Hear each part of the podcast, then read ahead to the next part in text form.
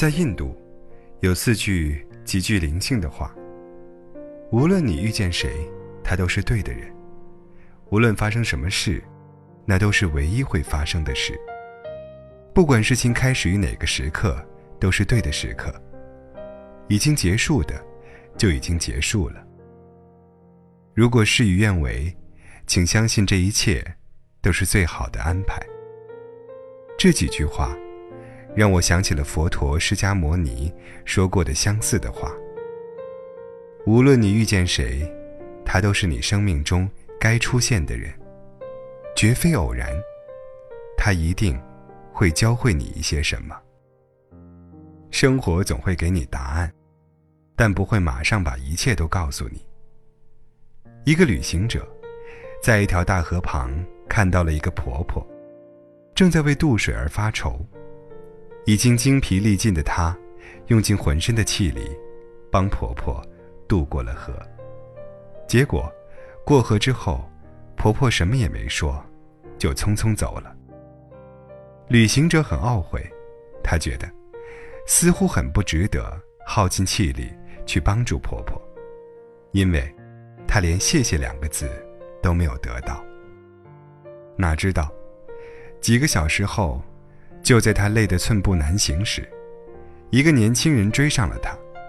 年轻人说：“谢谢你帮了我的祖母，祖母嘱咐我带些东西来，说你用得着。”说完，年轻人拿出了干粮，并把胯下的马。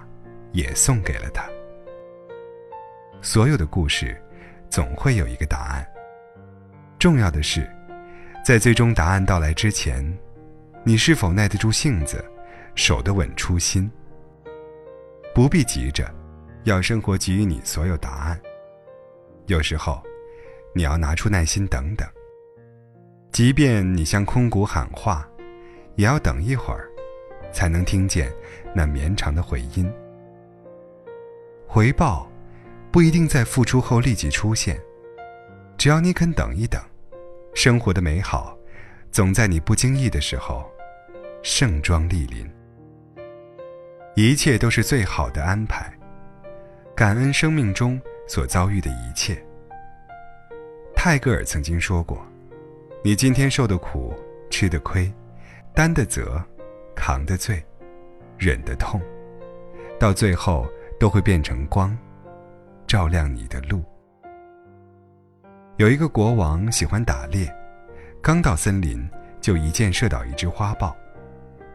国王下马检视花豹，谁想到，花豹使出最后的力气扑向国王，将国王的小指咬掉一截。国王叫宰相来饮酒解愁，谁知宰相却微笑着说：“大王啊，想开一点。”一切都是最好的安排。国王听了很愤怒。如果寡人把你关进监狱，这也是最好的安排。宰相微笑着说：“如果是这样，我也深信这是最好的安排。”国王大怒，派人将宰相押入监狱。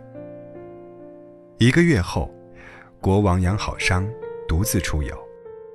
他来到一处偏远的山林，忽然从山上冲下一对土著人，把他五花大绑，带回部落。山上的原始部落每逢月圆之日，就会下山寻找祭祀满月女神的牺牲品。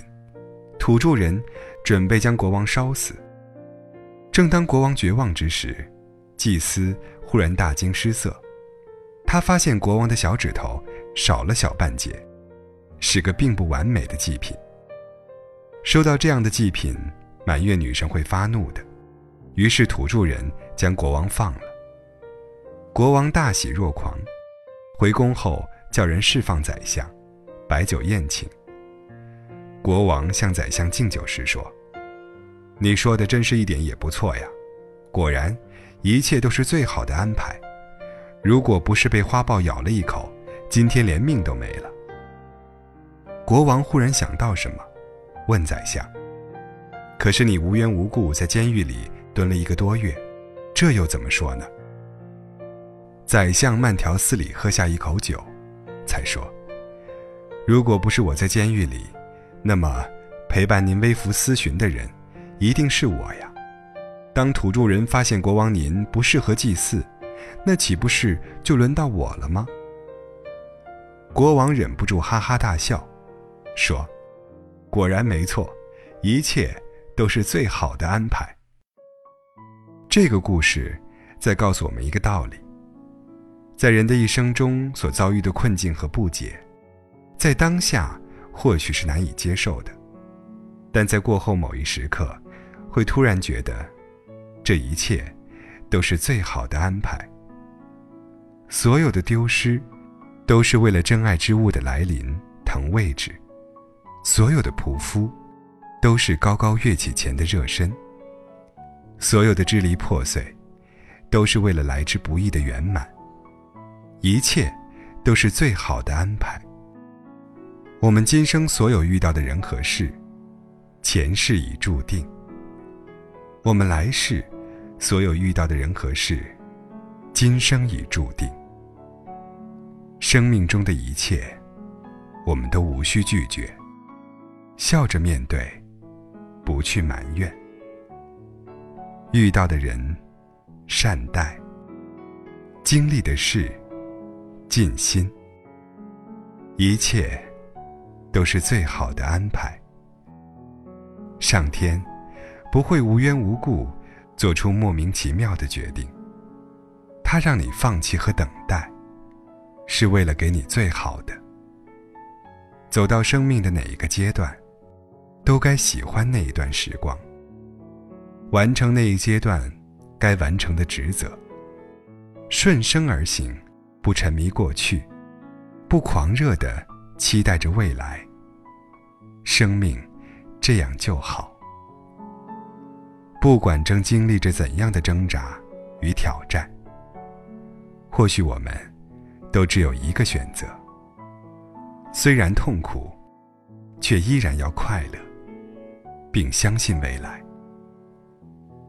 山有峰顶，海有彼岸，漫漫长途终有回转，余味苦涩，终有回甘。